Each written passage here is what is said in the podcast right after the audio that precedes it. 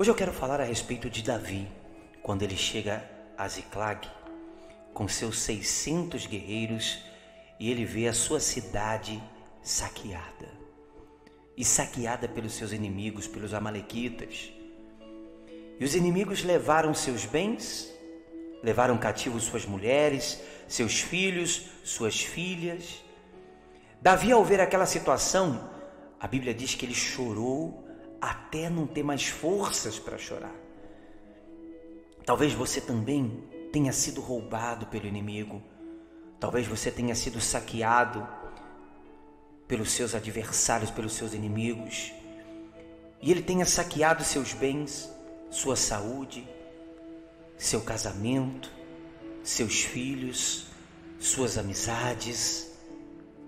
Talvez você esteja tão angustiado, porque depois de suportar todas essas perdas, até mesmo seus amigos mais próximos estão contra você. Davi, porém, não aceitou passivamente o decreto da derrota. Ele não aceitou a derrota na sua vida. Sabe o que ele fez? Sabe o que ele fez? Ele se reanimou em Deus e orou e recebeu uma ordem de Deus para tomar de volta o que o inimigo havia levado. Davi lutou, Davi venceu, Davi tomou de volta o que o inimigo havia saqueado de sua vida. Agora, olha só, o mesmo você pode fazer e você pode fazer igualzinho. Não entregue os pontos, não jogue a toalha, não desista não aceite passivamente o decreto da derrota. Levante-se, levante-se na força do Senhor e tome de volta o que o Senhor lhe deu.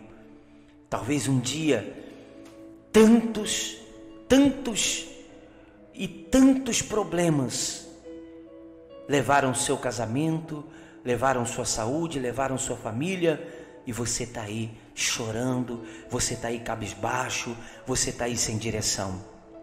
Mas eu te digo hoje: levanta a tua cabeça, levanta os seus olhos, levanta, levanta, porque o que um dia lhe roubar, Deus já lhe deu, é seu, e a resposta é para que você enxugue as suas lágrimas, que você recobre as suas forças e vá buscar. Lute, não desista, não olhe para trás, não jogue a toalha não se envergonhe do que aconteceu lá atrás. Olhe para frente, porque maior será o que Deus tem preparado para você. E olha, como profeta de Deus, eu declaro na sua vida, eu vou declarar desta maneira que a glória da segunda casa será maior do que a primeira. E se você recebe eu não quero que você diga amém aí onde você está, não. Eu quero que você compartilhe essa mensagem com três pessoas. Compartilhe com três pessoas. E isso você vai estar determinando, em nome do Pai, do Filho e do Espírito Santo, que você recebe, que a glória da segunda casa será maior que a primeira. Faça isso. Deus tem bênçãos na sua vida.